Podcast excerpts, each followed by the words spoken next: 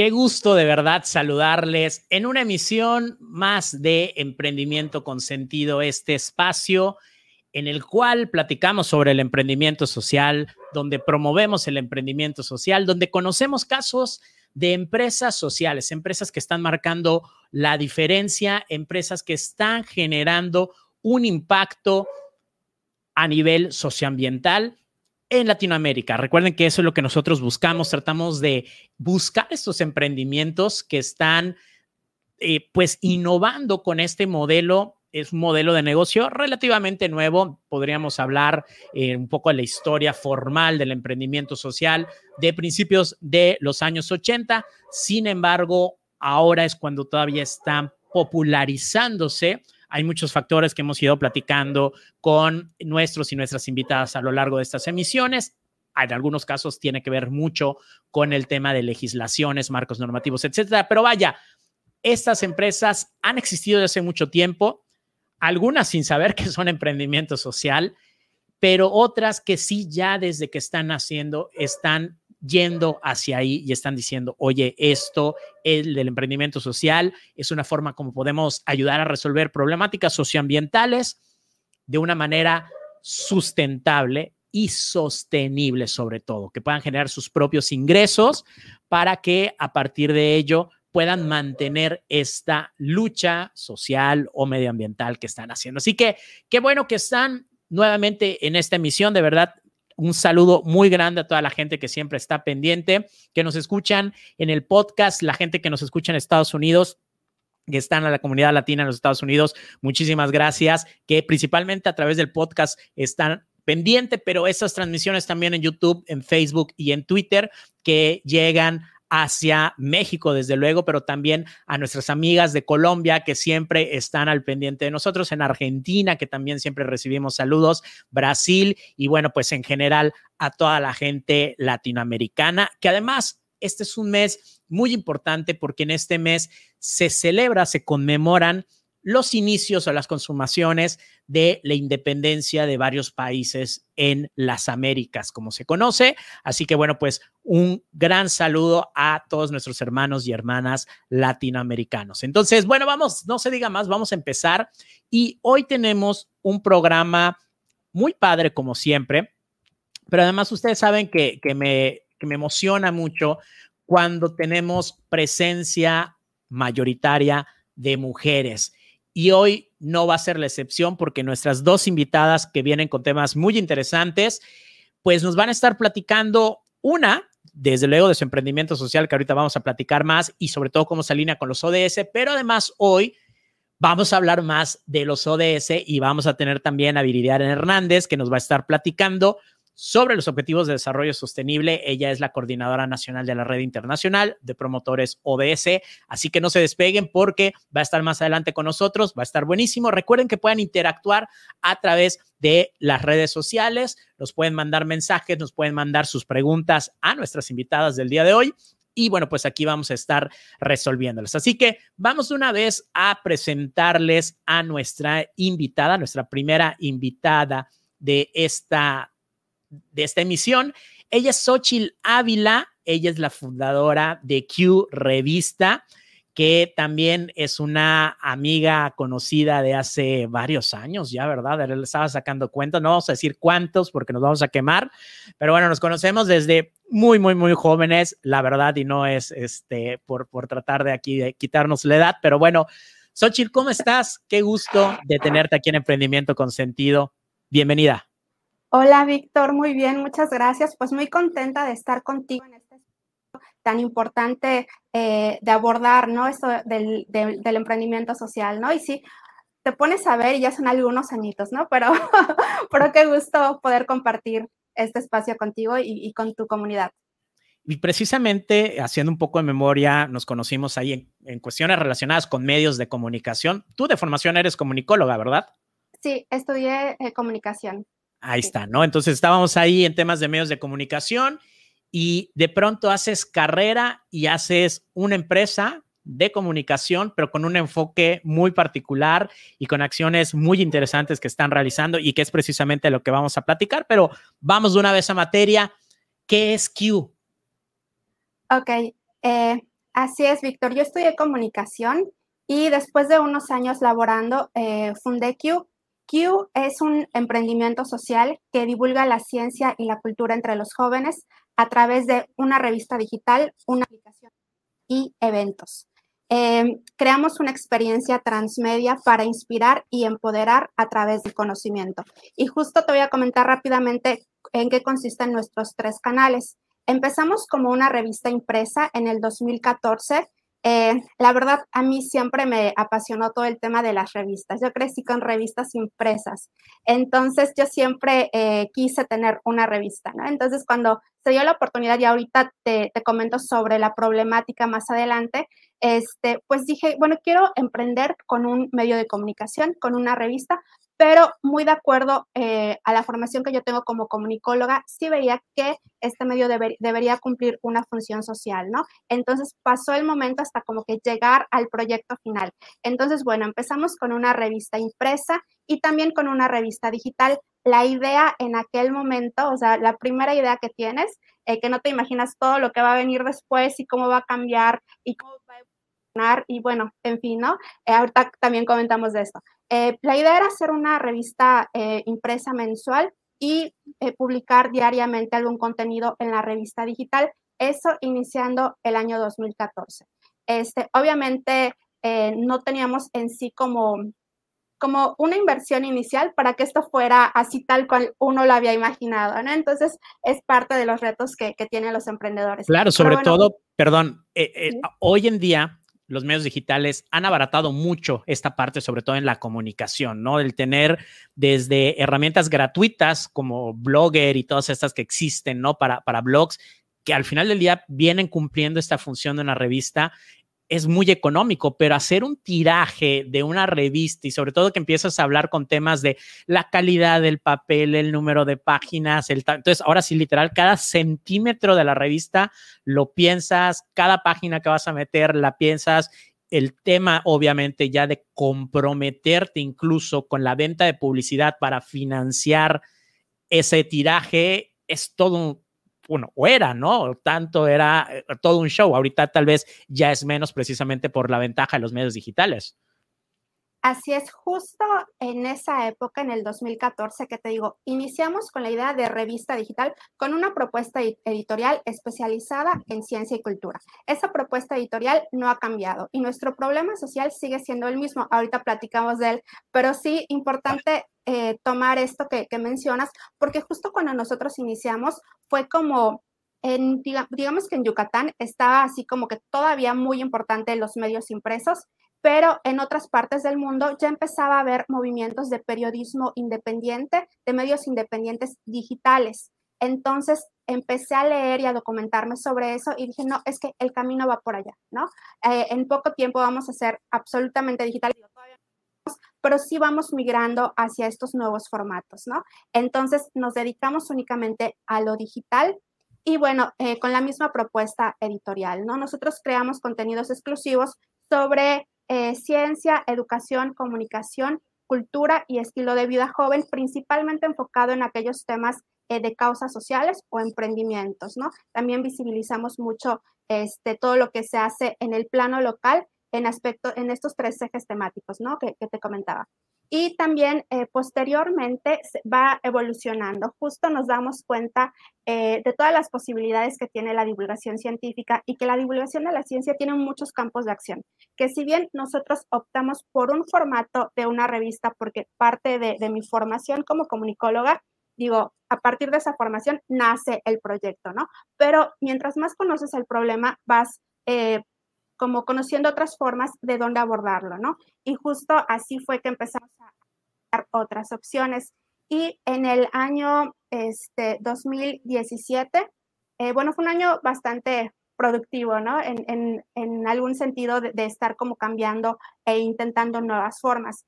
Eh, participamos en, una, en unos cursos, en una capacitación para, para eran proyectos sociales, ¿no? No tanto como emprendimiento, pero sí la, metodología para, para un proyecto social, ¿no? Entonces, a partir de, estos cursos eh, realizados por el INJUVE nacional en, esa época, este, eh, aprendimos más sobre eh, metodologías para proyectos sociales, que en ese caso era marco lógico. Y bueno, eh, gracias a, esta iniciativa obtuvimos el financiamiento para hacer nuestro piloto de eventos. De ahí surgen nuestros eventos de divulgación de la ciencia.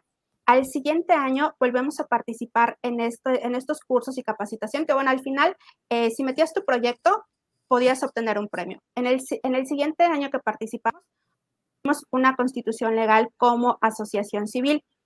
Y, este, y eso fue como un poquito de la mano, ¿no? Pero también estábamos, nos hemos formado en temas de, emprendimiento y justo ahí vas combinando, ¿no? Y este, también en ese año, finales del 2017, 2018, eh, participamos en un concurso que organizó, bueno, era un premio, el, el premio Luis Estrada Martínez a la divulgación hecha por jóvenes, que en ese caso lo otorga, bueno, lo otorgaba CONACYT y SOMEDECIT. Entonces, nosotros pues ya con unos años de trayectoria divulgando, pues se postula un proyecto y el proyecto era la aplicación móvil. Entonces, ganamos el, concurso, este, también con la trayectoria eh, académica de una socia, que es mi hermana, que ella totalmente su formación es en temas de ciencia. Bueno, ella todavía está estudiando, por cierto. Hay, hay, algunos años por aquí de diferencia, pero ahorita te cuento cómo se da esta mezcla, que es muy interesante. Este, entonces, bueno, eh, se gana este proyecto y pues surge la aplicación móvil. Entonces, de, estar como siempre investigando, eh, tratando de hacer cosas diferentes para llegar a más gente y crecer la comunidad y hacer como que más efectivo ese mensaje, esa interacción con, con nuestra eh, con nuestros usuarios fue que fuimos explorando hasta llegar a esta propuesta transmedia que actualmente se compone de, los tres canales, que son justo la revista digital, la aplicación móvil y los eventos. Ahora bien, has estado hablando de que hay una problemática que, que, había y que quisieran abordar. Eh, ¿Qué problemática? ¿Cuál es esa problemática? Claro. Y sobre todo, ¿cómo la identificas? Me, estabas platicando que, trabajaron sobre la matriz del marco lógico. Te supongo que eso pudo ayudar mucho. No sé si dentro de la matriz marco lógico normalmente va muy de la mano con otra herramienta que es el árbol de problemas, soluciones. Entonces, platícanos un poco, ¿no? ¿Cómo, cómo se hace este, se identifica este problema y cómo deciden abordarlo? Sucedió un poco al revés. Nosotros identificamos el problema y después aprendimos la metodología y dijimos, todo tiene sentido. Entonces, validaron al final del día mediante la metodología. Claro. Eh, pero te voy a contar cómo surge eh, un poco esta iniciativa eh, e interés por el tema de, divulgar la ciencia y, y, el conocimiento aquí en nuestro estado. Bueno, pues mi hermana es un poco menor que yo. Entonces, eh, yo ya había egresado, pero ella todavía estaba estudiando en la secundaria. Entonces, eh, a partir de la secundaria prepa, ella empezó a tener mucho contacto con actividades que antes hacía eh, con CITEI, lo que era con CITEI, no sé si recuerdas, tenían un programa el Consejo de, Ciencia y Tecnología para quienes no lo ubiquen. Exacto. que ahora sí es, ¿no? O sea, cambió. Pero bueno, entonces había un programa para niños de secundaria y preparatoria les enseñaba o sea, era de, fomento de vocaciones científicas. Entonces ellos tenían un programa sobre ir cada este, 15 días a un centro de investigación. Entonces hay una generación ya de chicos que están entre sus 23, 27 años que egresaron de esos programas y que actualmente divulgan la ciencia. Entonces realmente fue como tan, tan importante el hecho de ese acercamiento a, los, a temprana edad sobre temas de ciencia que bueno, eh, justo en esos momentos, ella me contaba de muchos casos de historias de, niños yucatecos que estaban representando a, este, a Yucatán y a México en Olimpiadas del Conocimiento, ¿no? En Olimpiadas de Física, Matemáticas, Informática, Biología. Y para ella, que, bueno, ella era pequeña, pero estos chicos eran más grandes, pues era, sobre role, role models, ajá, e inspiración. Y siempre me acuerdo que me contaba eh, cuando regresaba los sábados, oye, es que conocí a fulanito, o ya cuando empezaba con investigadores, era la maravilla, ¿no? Entonces, este, justo eh, yo realmente no, no tenía mucho contexto de, de, todo, de todos estos temas de divulgación. Digo, creo que nuestra generación no se abordaron tanto. Entonces yo ahí, ya sabes, como comunicóloga, dije, aquí hay un vacío informativo. y dije, este, pues es necesario conocer estos casos de éxito, estas iniciativas, es necesario que existan más, o sea, más el fomento de vocaciones científicas, ¿no? Entonces fue eh, lo primero, fue el, el clic, no es que esto tiene que conocerse, ¿no? Y, este, y a partir de esa problemática detectada en corto fue que empezamos a, hacer el, el, proyecto, ¿no? Pero bueno, ya después te vas documentando más y llegas a, a datos, ¿no? Encuentras datos que van sustentando esta, pues digamos, problemática que viene de, de una observación, ¿no? O sea, de una vivencia. Y encontramos que, por ejemplo, México es uno de los países que menos invierte en ciencia.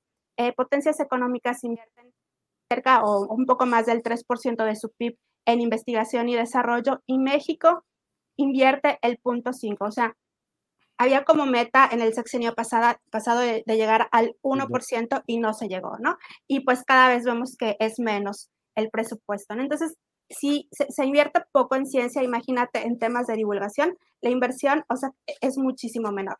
Y entonces, si ya traes esa problemática global a un contexto local, si quieres delimitar como un problema social, podríamos decir ya delimitado que pues las y los jóvenes de Yucatán eh, no cuentan con una cultura científica que les haga descubrir su vocación STEM a una temprana edad, ¿no?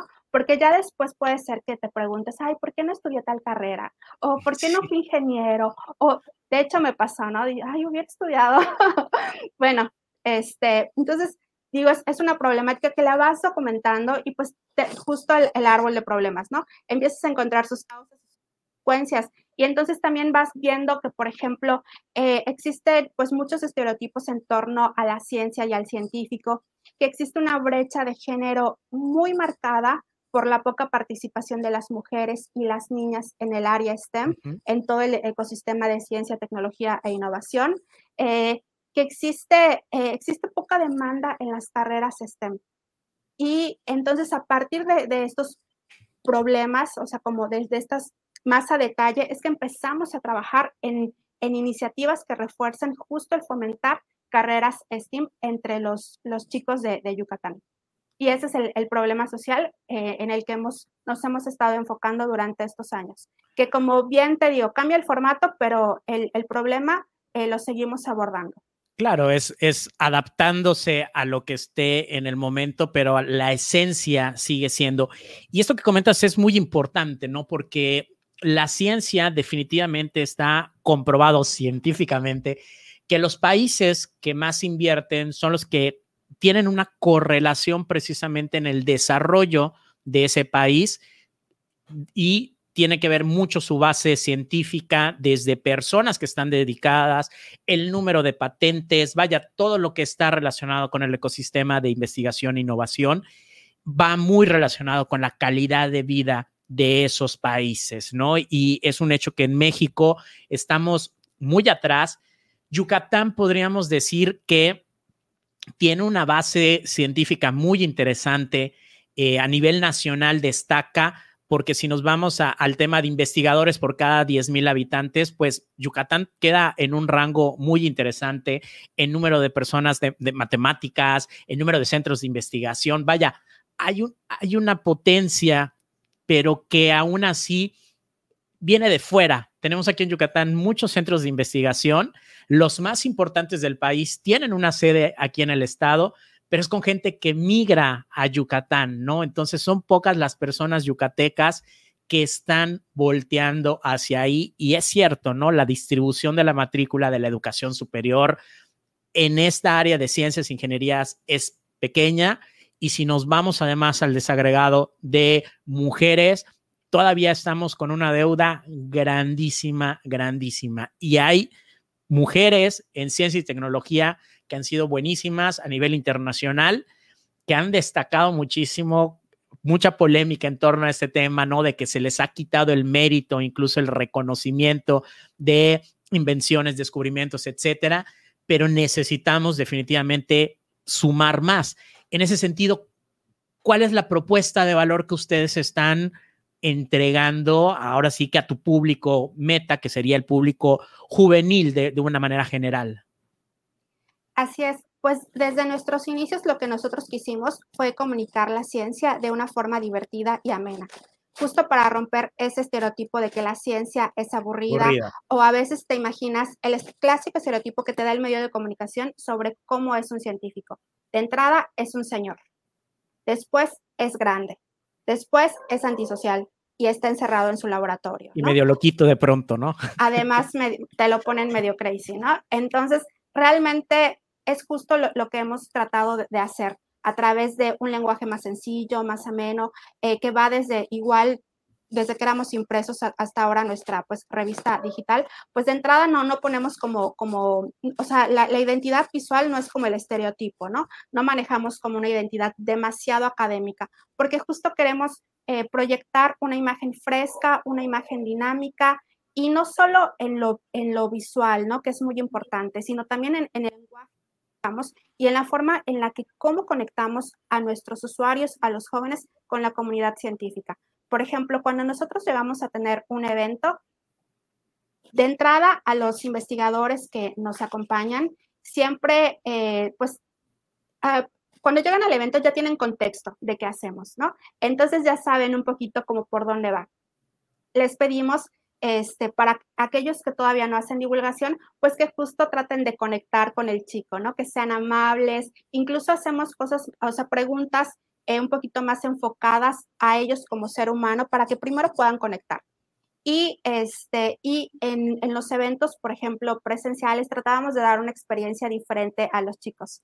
En un evento era, este, eran charlas breves, fast track, y al final, pues bueno, ni eran tan fast track. Nuestro primer evento duró más de tres horas y era para una hora, ¿no? Entonces, imagínate cómo se pudo generar ese diálogo entre el investigador y entre los chicos de prepa, ¿no? Entonces, eh, fue algo súper padre porque también visibilizamos mucho a los bueno, a todos, ¿no? Pero tenemos actividades que visibilizan el trabajo del científico joven, justo para romper ese estereotipo. Entonces, que un joven eh, eh, te esté, que tal vez no lo ves así como que es súper mayor, aunque sí ya tiene una gran formación, que te esté platicando de sus estancias de investigación, de qué está haciendo en un laboratorio, de qué ha aprendido de, grandes científicos, de cuáles son sus metas, dónde le gustaría estar, para qué sirve lo que están haciendo, o sea, eso genera el interés, ¿no? entre los, los chicos. Y pues al final eh, de ese eh, evento de, charlas fast track, al final, por ejemplo, un coffee break,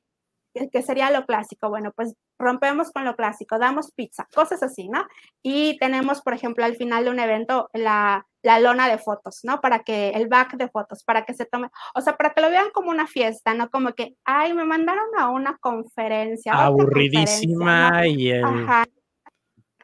Entonces es eso, es conectar. Buscamos mucho esa conexión, esa empatía entre el científico y entre el joven, ¿no? Entonces es, es algo que, que, ha funcionado y al final es, es esa conexión la que, la que puede como que abrirte la mente como para considerar una carrera de ciencia o como para querer investigar un poquito más, ¿no? Entonces, esa, eh, nuestros formatos son, son diferentes. También cafés científicos y al final te dan un frappé, cosas así, te tomas la foto. Entonces, aparte de que vas, interactuaste, aprendiste, te inspiraste, también te divertiste, ¿no? Entonces, eh, tratamos de, de estar como que haciendo diferentes dinámicas. Claro que ahora con la pandemia pues todo cambió un poquito, pero pues también vamos por ahí explorando opciones. ¿Consideras que ese, precisamente esa conexión que, ustedes están propiciando entre las personas que están trabajando ya directamente en la ciencia y esta población que estaría en, una especie de todavía de, decisión vocacional, sería ese valor agregado? O sea, no es nada más el contenido, no es nada más lo divertido que puede hacerlo a menos, sino que es, o sea, te los pongo enfrente y propicio esa conexión, ¿ese sería así como que el valor agregado que le estás ofreciendo o habría algo más? Es la experiencia transmedia, que por un canal puedes leer sobre una investigación que está haciendo, pero después lo puedes conocer e, en un evento, pero también lo puedes seguir en sus redes sociales y aparte te puede dar él sus, contactos, su correo, su WhatsApp y, seguir eh, generando esa comunidad. ¿no? Al final del día es una experiencia transmedia que hace crecer una comunidad, es también la identidad. Entonces, sí, sí, sí, es, digo, eh, somos un nicho y, este, y pues lo, lo, padre del, del, nicho es que eh, generar esa comunidad que pueda ir creciendo, ¿no? Y, permear incluso pues a los chicos que no tienen esa, esa digamos, sensibilidad o ese interés. Pero aunque no estudies una carrera científica, saber de ciencia es importante para, para la sociedad, ¿no? Claro, claro, ¿no? Y que es algo que se, se, ha demeritado mucho. Desde educación básica, el tema de las ciencias se le ha quitado mucho mérito y, por ejemplo, ahora que inició la contingencia, veíamos comentarios de la gente en redes sociales de, oye, ¿por qué no me dijeron que, o sea, simplemente para entender la importancia del lavado de las manos, ¿no? Y cómo el jabón o cualquier tipo de, de, de detergentes o lo que sea rompe las barreras, ¿no? De, que, protegen al virus. Entonces, ese tipo de cosas que podríamos decir que es cultura general, hay ahí un tema muy importante en el cual estamos en deuda como país y es a nivel mundial, ¿no? Pero en Latinoamérica definitivamente esto es muchísimo más grande. 2014 más o menos, 17 empiezan todavía a, ya renovarse y están en una etapa de, de ajustes, de adaptación, pero pues prácticamente estamos hablando que ya son siete años, seis, siete años, ¿no? Que han estado trabajando. ¿Cuál consideras que sería el impacto que se ha generado hasta ahorita, ¿no? Que, que has visto, que, retroalimentación has tenido o incluso si han podido medir, ¿no? Algún tipo de impacto ya de una manera más cuantitativa sobre todo. Así es, justo este, estamos en, un proceso de medición de impacto para cada uno de nuestros canales y para cada uno de nuestros proyectos, porque independientemente de, la revista, que es algo como cotidiano, de tarea de todos los días, que, este, que, que tiene su pauta, que tiene su programación, que tiene colaboraciones, secciones fijas y que a la fecha ha publicado más de 1050 artículos, este, independientemente de, esta, de este trabajo día a día, eh, generando ideas y estrategias justo para atacar estos problemas o estas causas y consecuencias de eh, la brecha de género, de este, los, los estereotipos y de las vocaciones STEAM, seguimos incorporando nuevos proyectos, ¿no? Entonces, por un lado, el primero que tuvimos, que fue el QFest, el que te comentaba de café científico y charlas fast track, en ese evento atendimos a aproximadamente 500 jóvenes y nos enfocamos en jóvenes del sur de Mérida. ¿Por qué? Porque vemos que nuestra ciudad está muy, eh, por un lado, digamos que centralizado, el, pues las universidades, la zona de universidades, la zona de, este, centros de investigación, y en el sur únicamente tenemos una universidad que en este caso fue nuestra aliada, ¿no? Entonces, eh, participamos con ellos, también eh, buscamos mucho la cercanía con la Prepa 3, que es la Prepa de la Guadi, que está justo en el sur, y también ahí hemos he hecho varias actividades atendiendo aproximadamente como a, alumnos.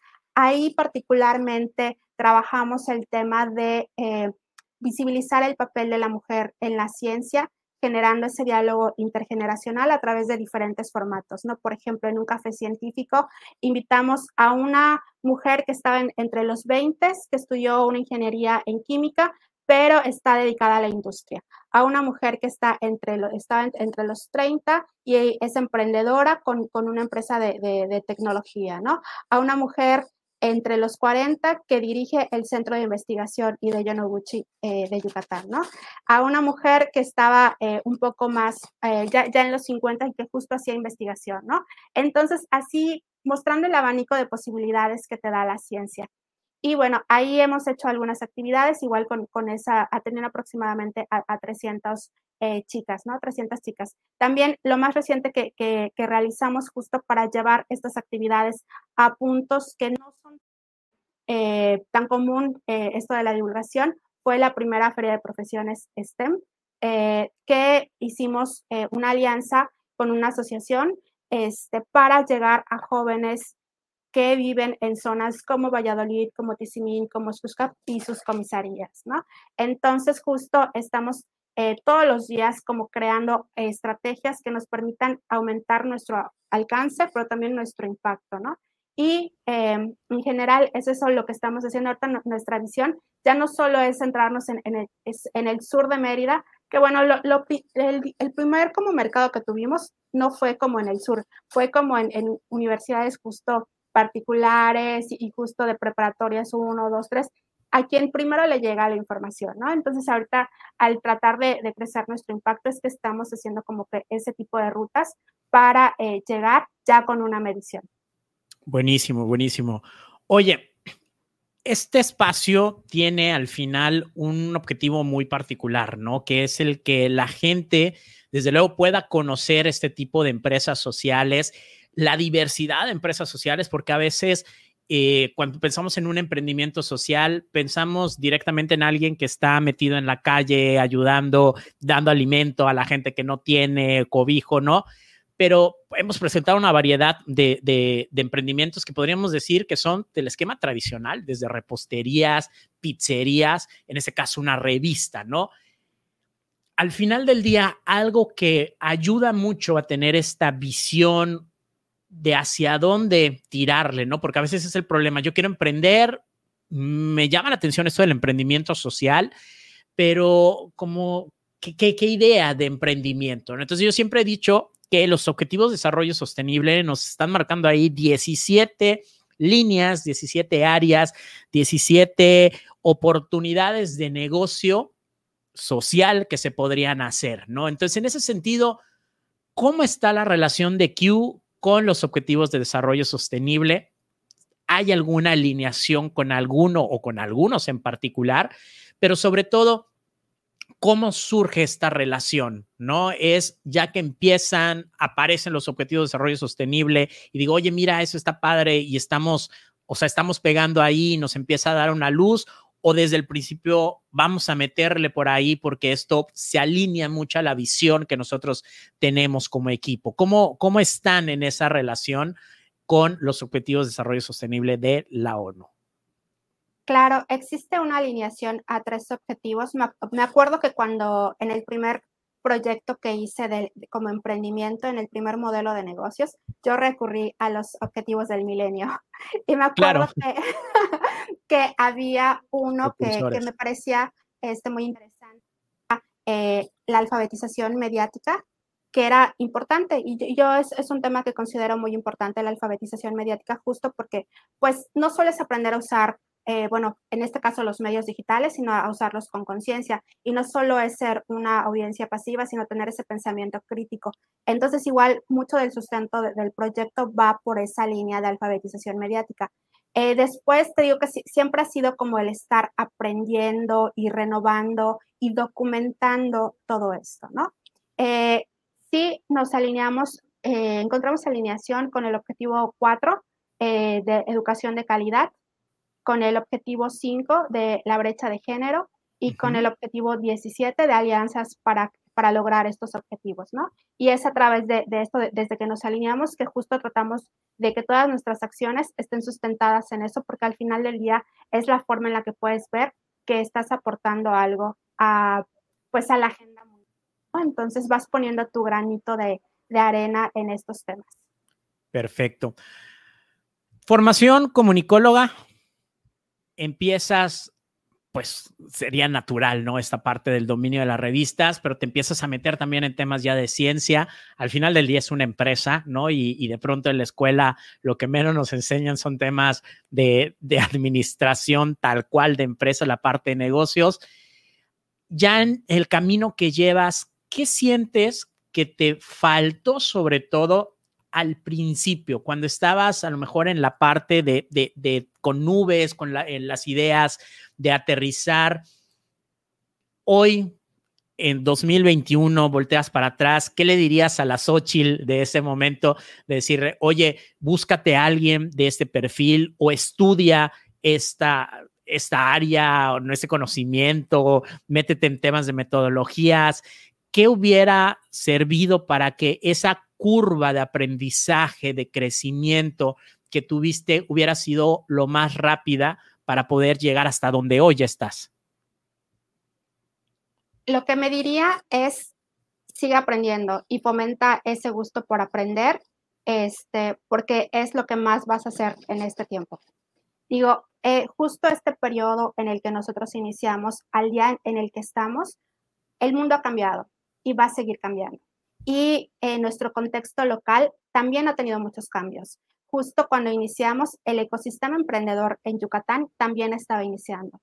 Y algo que yo tenía como comunicóloga, que tal vez era como, en cierta forma, como una limitación, es, eh, ya sabes, ¿no? Que es un medio que siempre va a tener objetividad, entonces tal vez no acudas, era lo que yo pensaba, ¿no? No acudas, este, no sea algo del gobierno, por decir, ¿no? Porque siempre hay que marcar esa objetividad y esa línea entre eh, ¿no? Objetividad. Pero al final creo que fue una limitante por algún tiempo porque al final si lo que te están dando es una capacitación, te están dando herramientas, ¿no? Entonces, este, fue cuando ya empezamos a, participar en, convocatorias, este, eh, a buscar las opciones, ¿no? Porque también era el tiempo en el que estaban surgiendo nuevas opciones. Entonces, creo que siempre esa eh, habilidad de poder adaptarse al cambio, porque empezó un cambio creo que desde que yo salí de la carrera al día de hoy, es como si no te actualizas, o sea, no, como si no hubieras estudiado nada. Puedes tener fundamentos teóricos, pero no, no, no hubieras desarrollado otras habilidades, otros conocimientos. Entonces, creo que lo más importante en todo este proceso y por lo cual ha perdurado, no porque sea lo, no porque ya sea como lo más rentable o por, por cualquier otra situación, sino creo que esa eh, el desarrollar y fortalecer tu habilidad de aprendizaje y apertura a la crítica, al reconstruirte y renovarte, también es, algo muy importante, ¿no? Entonces, es como un tip para todo aquel emprendedor que, quiera empezar. La verdad es que, eh, al menos que vengas como de una carrera que ya te dé esa formación, uno cuando emprende, digamos que en, un tema de su carrera, podría saber lo técnico, ¿no? Podría conocer, este, pues, la esencia pero en sí toda la, metodología de, un emprendimiento social o de un modelo de negocios o todo lo, que necesitas hacer para ir poco a poco estructurando tu proyecto, pues eso es algo que vas aprendiendo con el tiempo y tampoco lo vean como una limitante de que si alguien te pregunta, ¿ay, tienes modelo de negocio? ya hiciste tu Canvas y todavía no lo tienes, o sea, no te preocupes, lo vas a hacer 1500 veces y empieza. Entonces, es, es lo importante, ¿no? Que, eh, que, se conserve como también ese interés por el tema, porque al final del día es eso lo que, lo que va a hacer que tu emprendimiento pueda perdurar, ¿no? El compromiso y el amor que tú tengas por esa causa, más allá de ver únicamente la parte de, ingresos de, un negocio, ¿no? Que poco a poco tienes que hacerlo sostenible, pero si solo vas por ahí, eh, algo te está fallando, ¿no? Entonces, poco a poco eh, te vas formando, vas aprendiendo y pues aprovechar las, las oportunidades que veas y buscar otras. ¿No? Porque a veces no todo te llega tan fácil. A veces tienes que estar buscando muchas cosas y, formarte también por ti mismo. Y pues sí, en, este periodo de tiempo ha sido de mucho aprendizaje. Estuvimos en, dos este, incubaciones, una tradicional, una de alto impacto, y también esto me llevó a estudiar la maestría en innovación y emprendimiento. Entonces, es aprendizaje y es formación y es ir aplicando el conocimiento para que tu proyecto pueda eh, sobrevivir en el tiempo. Buenísimo. Pues, Xochitl, la verdad, excelente proyecto, ¿no? Y, y ya va consolidado y va creciendo. Digo, obviamente ahorita la etapa de contingencia y la pandemia ha limitado algunas cosas, pero también es un aprendizaje al final del día y seguro están saliendo muchas ideas nuevas y muchas experiencias que van a ir ahí poco a poco integrando, ¿no? En la medida que vayamos normalizando ciertas cosas y regresando a las actividades. Así que, Xochitl, nada más pues para invitar a la gente, cómo pueden conocer más de Q, dónde les pueden contactar, cómo pueden leerles. Entonces, ahora sí que el golazo ahí. Gracias, Víctor. Pues bueno, los invitamos a seguirnos en Face, en, Q Revista, y también a visitar la revista digital, eh, qrevista.com, y a descargar nuestra aplicación en QApp, en su Play Store. Así nos pueden encontrar como Q. Q, pero se escribe Q, U, I, U. Así es. De todas formas, está etiquetada en, todas las publicaciones que hicimos. Ustedes, si tienen cualquier duda, bueno, pues se vayan allá al post, eh, a la descripción del video, a la descripción del audio, dependiendo cómo nos estén siguiendo, y ahí los van a encontrar. Xochitl, muchísimas gracias de verdad. Y bueno, pues vamos a seguir al pendiente y aquí también cuenten con un espacio cuando tengan algún evento, alguna actividad eh, que quieran difundir. Con mucho gusto, nosotros aquí les ayudamos en esa parte de la difusión de este tipo de actividades que ustedes están realizando, porque definitivamente es algo que se necesita, necesitamos incrementar el número de personas en la ciencia y en la tecnología, pero sobre todo de mujeres en estas áreas. Así que cuenta con Emprendimiento con Sentido como un aliado para esta tarea de difusión de sus actividades que realicen y bueno, pues encantadísimos de tenerles aquí nuevamente más adelante. Muchas gracias, Víctor. Un gusto haber compartido estos momentos contigo y con tu comunidad. Bueno, pues ahí está. Muchísimas gracias. Y bueno, pues ahí estuvo Xochil Ávila de Q Revista para que estén al pendiente. La verdad tiene contenidos muy interesantes y no es nada más la parte de ciencia, sino que bueno, tienen ahí otros temas también que hacen que sea una pues una forma más integral de entretener, sí, desde luego, pero también dejar este propósito de la ciencia y la tecnología. Pero bueno, Vamos a platicar con nuestra segunda invitada de esta emisión de Emprendimiento con Sentido. Me da mucho gusto que nos pueda acompañar hoy Viridiana Hernández, es la coordinadora nacional de la Red Internacional de Promotores ODS. Ahorita vamos a platicar un poquito sobre qué es la RIPO pero sobre todo vamos a platicar de los objetivos de desarrollo sostenible. Aquí, pues nosotros siempre platicamos de los objetivos de desarrollo sostenible. A todos eh, los emprendimientos que tenemos les preguntamos, como ahora con Xochitl, cuál es esa alineación, cuál es esa relación con los ODS pero de pronto hay gente que nos ha escrito y, oye, está padre eso de los ODS y las empresas y cómo se relacionan, pero cuéntanos más de los ODS. Entonces yo también ahí una disculpa porque pecando de, de pues de pensar que todo el mundo ya está empapado con el tema, pues es algo que debimos de pronto también desde el inicio mencionar. Pero bueno, hoy está Viri para platicar con ella. Así que Viri, muchísimas gracias de verdad con nosotros en esta emisión de Emprendimiento Sentido. ¿Cómo estás? Hola Víctor, ¿qué tal? Súper contenta de compartir este espacio contigo y con todas las personas que nos están escuchando. Y no, no te sientas culpable porque creo que todos hemos cometido ese mm, gran error. Es algo creo que, mm, que todos deberíamos de conocer y los objetivos de desarrollo sostenible, más que nada, siempre lo, lo explico así, son estos caminitos que nos van a llevar a ese futuro que todos o que la mayoría deseamos, ¿no? Yo sé, ¿no? Que si te pregunto, a ver, ¿cómo te imaginas que sería un futuro para ti? ¿Qué te gustaría más? Cuando vas a la playa, que estás ahí, eh, ¿a qué, qué, lado prefieres, no? ¿Ir a dónde? ¿Una playa súper con aguas cristalinas, con los corales vivos, o una playa o un lugar prácticamente contaminado? No, pues definitivamente la playa re bonita, no todo clarísima el agua, que se disfrute, que, que, no tengas, porque además algo que está pasando ahorita, nosotros que tenemos muy cerca la playa, afortunadamente, pues ya tienes que igual ir cazándole la temperatura, ¿no? Entonces de pronto está muy fría, de pronto está muy caliente.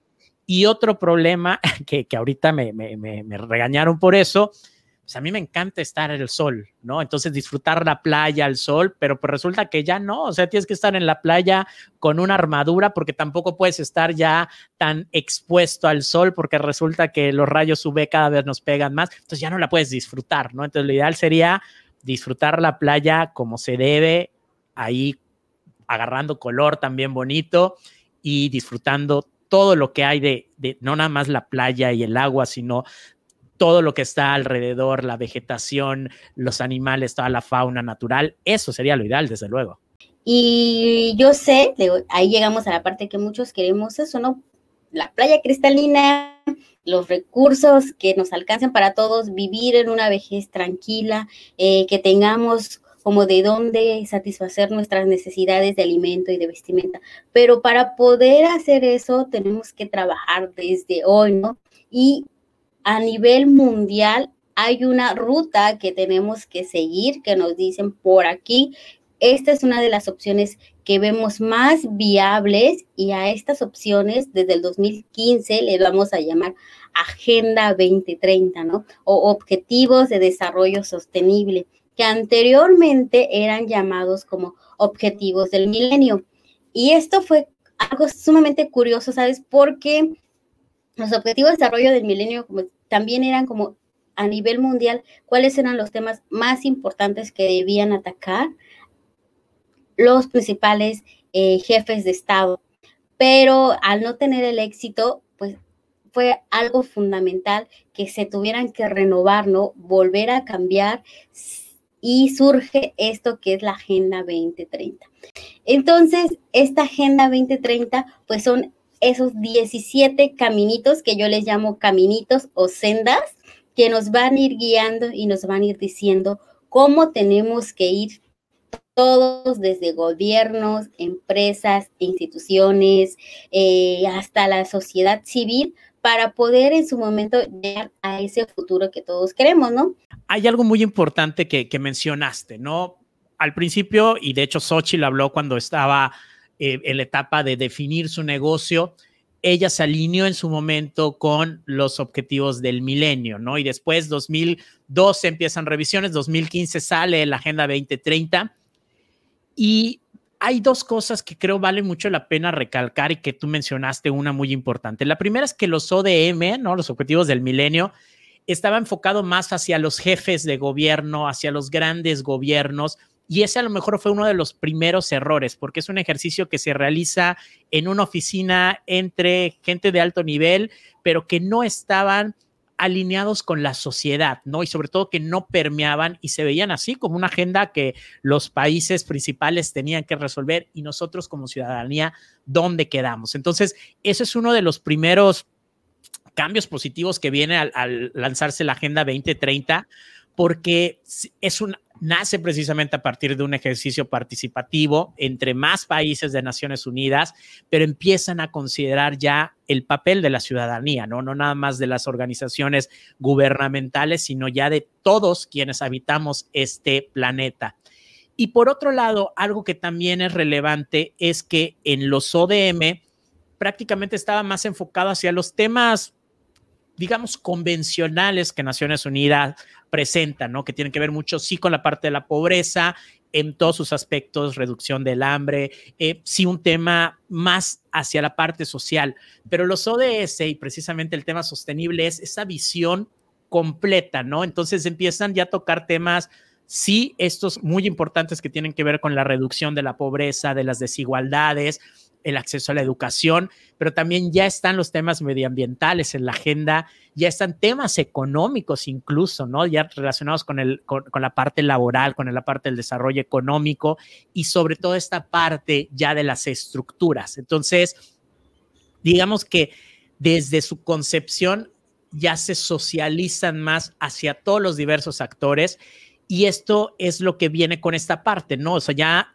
es un ejercicio que queda bastante claro, pero aún así de pronto queda la duda de cómo nosotros, la ciudadanía, podemos aportar, ¿no? Porque ya no es nada más la responsabilidad de los gobiernos de los grandes países, sino que yo, el, como dicen, el famoso ciudadano de a pie, también tengo que poner mi granito de arena y es responsabilidad de todos. Pero ¿cómo podemos nosotros, la ciudadanía de manera general, accionar con estos 17 caminitos? ¿Cómo lo hago? Hay un sinfín, por eso son 17 caminos de desarrollo sostenible que nos van a decir por dónde puedes elegir por dónde quieres hacerlo y qué quieres aportar. Si bien es cierto, ¿no? A lo mejor a mí me encanta el tema de medio ambiente y como ciudadano, pues no estoy en ese espacio de toma de decisiones para hacer políticas públicas enfocadas a medio ambiente, ¿no?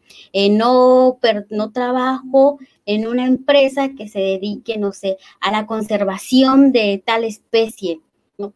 Pero, ¿qué crees? Como ciudadano que me gusta el medio ambiente, puedo trabajar temas enfocados a eso desde generar menos residuos hacer composta en mi casa. Sabes que a partir de ahora mi, estilo de vida va a cambiar. Voy a dejar de consumir eh, el shampoo en bote porque ahora pues voy a hacerlo sólido para dejar de usar menos plásticos. Voy a usar, voy a utilizar las, las bolsas de, de tela con la ropa vieja que hay por ahí, pues hago las bolsas y puedo ir a comprar con eso. O sea, ¿no? Son acciones muy específicas, ¿no? Saben que eh, a mí me interesa el tema de la energía. Y eso es ahora que, que comente de la energía, cuando a una persona les decimos que a partir de estas pequeñas acciones pueden ayudar en su bolsillo, en su economía, son más conscientes y son más participativos, ¿no? ¿Sabes qué? ¿Cuánto te ahorras en apagar las luces que no necesitas, ¿no? O desde la simple acción como seres y como individuos de desconectar el enchufe del celular, de la laptop, cuando no lo estamos utilizando, nos estamos ahorrando muchísima energía, ¿no? Claro, o sea, son pequeñas acciones en las cuales, si lo viéramos de esta forma, es una ruta de vida, no una ruta, un camino grande en el que si todos nos sumamos, obviamente el impacto va a ser mucho mayor.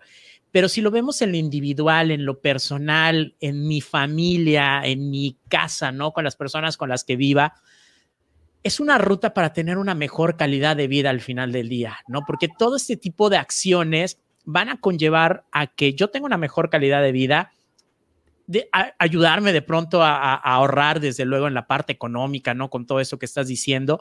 Pero estas pequeñas acciones que se van dando desde lo personal, si lo hago en mi casa, lo hace la casa de al lado, lo hacen los de la casa de atrás y lo hacen los de la ciudad siguiente y la comunidad siguiente, el cambio va a ser grandísimo, ¿no? Entonces es una, todos somos parte y acción puntual para el cumplimiento de estos objetivos, que además vienen muy desglosaditos, ¿no? O sea, están muy sencillos, sea, la parte visual, como mencionabas al principio, no se necesitan estudios de ningún tipo para entender a qué se refiere esta parte de consumo y producción responsable, ¿no? Que, va en esos dos sentidos. La producción le queda desde luego a la parte de la empresa, pero la parte del consumo, ahí es donde la ciudadanía entramos en tener este consumo responsable, el cuestionarnos, qué es lo que varias de las empresas que han estado con nosotros han estado trabajando en esos sentidos, ¿no? En la educación de pronto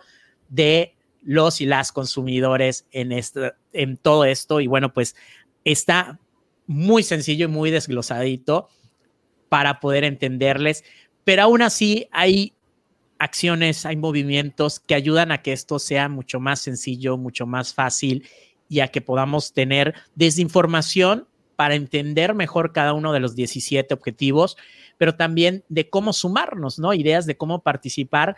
Y esa sería precisamente donde entra la red de promotores. Entonces, platícanos un poco de la RIPO, Viri. Wow, mira, la RIPO es un movimiento de, ciudadanos a lo largo de América Latina, eh, el Caribe y parte de Europa. Y justamente es, nació como esta iniciativa de ciudadanos queriendo hacer algo, aportando algo desde sus espacios, ¿no? Desde sus trincheras. Y no sabíamos cómo hacerlo. La mayoría de, los miembros de RIPO cuando inician este proceso, pues no son personas que están en la toma de decisiones de gobierno, no son personas que están justamente en las empresas, como bien lo decías, y la mayoría es personas ciudadanía comprometida con un nuevo cambio, ciudadanía comprometida con hacer una acción que estaba desde muy dentro de, su corazoncito y que esa vocecita constantemente les decía, tienes que hacer un cambio, tienes que actuar, tienes que cambiar esto, lo puedes hacer, pero no sabíamos cómo hacerlo. Lo maravilloso de, todo esto, de, de la tecnología también es que nos reúne, contactamos, observamos qué están haciendo las diferentes partes en los diferentes espacios ahí em, alrededor de América Latina y descubres que, que, no eres el único loco de tu colonia o de tu, de tu comunidad que constantemente recicla las cosas, ¿no? Que le importa el tema del agua, que le gusta el tema del medio ambiente, que no eres la única loca que los vecinos eh, cuando usan desechables los quedas viendo con esa miradita de, otra vez desechables vestidos, ¿no? y que no eres la única, que hay cientos y miles de locos ahí observándonos y que necesitamos reunir y ahí, pues eso es, es esa unión de ciudadanos comprometidos con la Agenda 2030, comprometidos con la acción de llevar un estilo de vida más saludable y de cambiar nuestro estilo de vida y hacerlo desde nuestro hogar, ¿no? Desde este interior y poco a poco ir levantando las voces, ir haciendo injerencia en todos los actores y los sectores de la sociedad, ¿no? Desde gobierno, desde empresas, desde academia, ir divulgando qué es la Agenda 2030, qué son los objetivos de desarrollo sostenible y que todos, todos que estamos aquí queremos un cambio significativo, cambiar todas estas estructuras. Y así es que se forma RIPO, nos agrupamos, Red Internacional de Promotores por los Objetivos de Desarrollo Sostenible para los amigos RIPO y para todos los que nos siguen. Y se van formando por países. En México, pues somos una red ya bastante grande. Poco a poco se van involucrando más personas, nos vamos conociendo. Y lo mejor de todo esto, pues es que estamos en la misma sintonía, que tenemos las mismas locuras desde las diferentes áreas de especialización de cada uno de nosotros y que queremos que llegue a todos los rincones, ¿no? Y que todas las personas puedan de qué estamos hablando cuando decimos objetivos de desarrollo sostenible, ¿no? Y hacer esta, darles a conocer que se busca desde los objetivos de desarrollo sostenible o desde el, propiamente desde el desarrollo sostenible, algo que muy importante que tú comentabas, ¿no? Este equilibrio entre lo social, lo económico y lo ambiental. Vamos a revisar algunos comentarios, saludos que nos han llegado. Eh, tenemos aquí legalmente Moreno, excelente tema. Que sigan los éxitos. Eh, tenemos aquí más comentarios, saludos.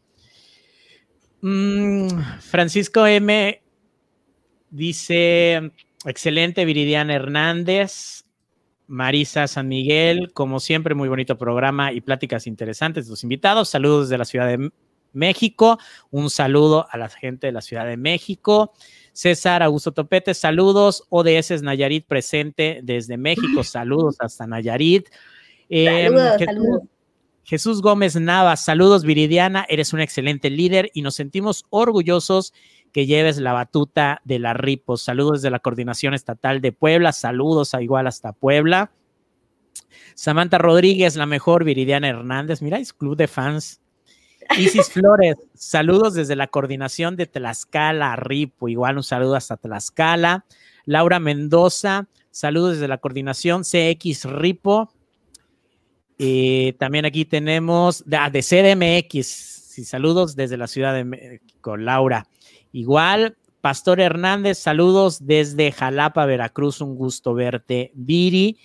Y Fabián Díaz dice, la utopía no debe ser una meta sin final, debe ser un motivo para seguir adelante y seguir luchando por nuestra causa. Saludos, excelente programa. Pues muchísimas gracias a quienes están al pendiente, nos envían saludos y comentarios. Diri, ya para finalizar, hay más locos y locas que nos están viendo y que de pronto quisieran sumarse. ¿Cómo se pueden integrar a la RIPO? ¿Cómo pueden conocer las actividades que se están realizando? Ahora sí que, ¿cómo les contactamos? Mira, eso, eso es fundamental porque, como dices tú, somos más locos por ahí. Y, ¿sabes? esos locos a veces somos como un pequeño granito de arena, perdidos por en una esquinita, en un rincón de México, que poco a poco nos vamos uniendo y esa, cada granito de arena que está envuelto de locura, de entusiasmo, de voluntad, de energía y de muchos sueños, se van uniendo y vamos creciendo, creciendo, creciendo y hasta convertirnos en una gran roca. Entonces, llena de emociones, llenos de sueños, llenos de metas, llenos de muchísimas, muchísimas, también muchísimas decepciones, porque no, eh, todo esto es muchísimas trabas, muchísimas puertas cerradas, pero que entre todos nos vamos ayudando y vamos saliendo, ¿no? Esto es la red, así van surgiendo y sobre todo, pues buscamos que nos contacten a través de las redes sociales eh, de promotores ODS México. Tenemos Facebook, Instagram, por ahí también ya está TikTok. Búsquenos, mándenos un correo a méxico arroba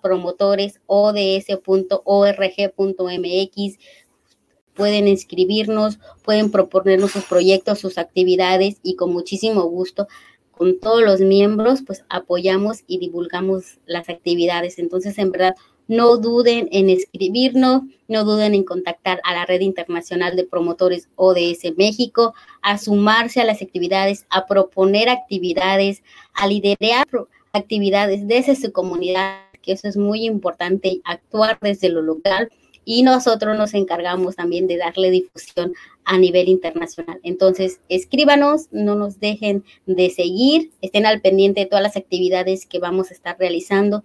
Buenísimo, pues aquí vamos a estar igual difundiendo eh, pues varios de los eventos y las actividades que se vayan organizando desde la red. Así que bueno, al pendiente de eso. Viri, muchísimas gracias de verdad por haber estado con nosotros en Emprendimiento con Sentido y bueno, pues esperemos más adelante contar con más presencia de la RIPO y sobre todo de las actividades que se estén realizando para poder invitar a toda la comunidad. Muchísimas gracias, Viri.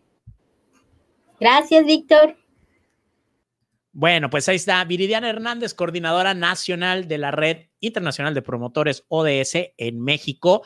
Y bueno, recordarles que todos los episodios de Emprendimiento con Sentido los pueden escuchar a través de Spotify, de Google Podcast. Ahí están para que los puedan escuchar mientras trabajan, mientras manejan, mientras están con las labores cotidianas del día. Entonces, bueno, pues ahí están todos y también este episodio, si no lo pudieron escuchar eh, pues completito, bueno, pues ahí lo vamos a tener. Y desde luego el invitarles a que sigamos en contacto, sigamos en comunicación a través de las redes sociales, escribiendo eh, a través de Facebook, Twitter, Instagram, LinkedIn a Soy Víctor Cámara.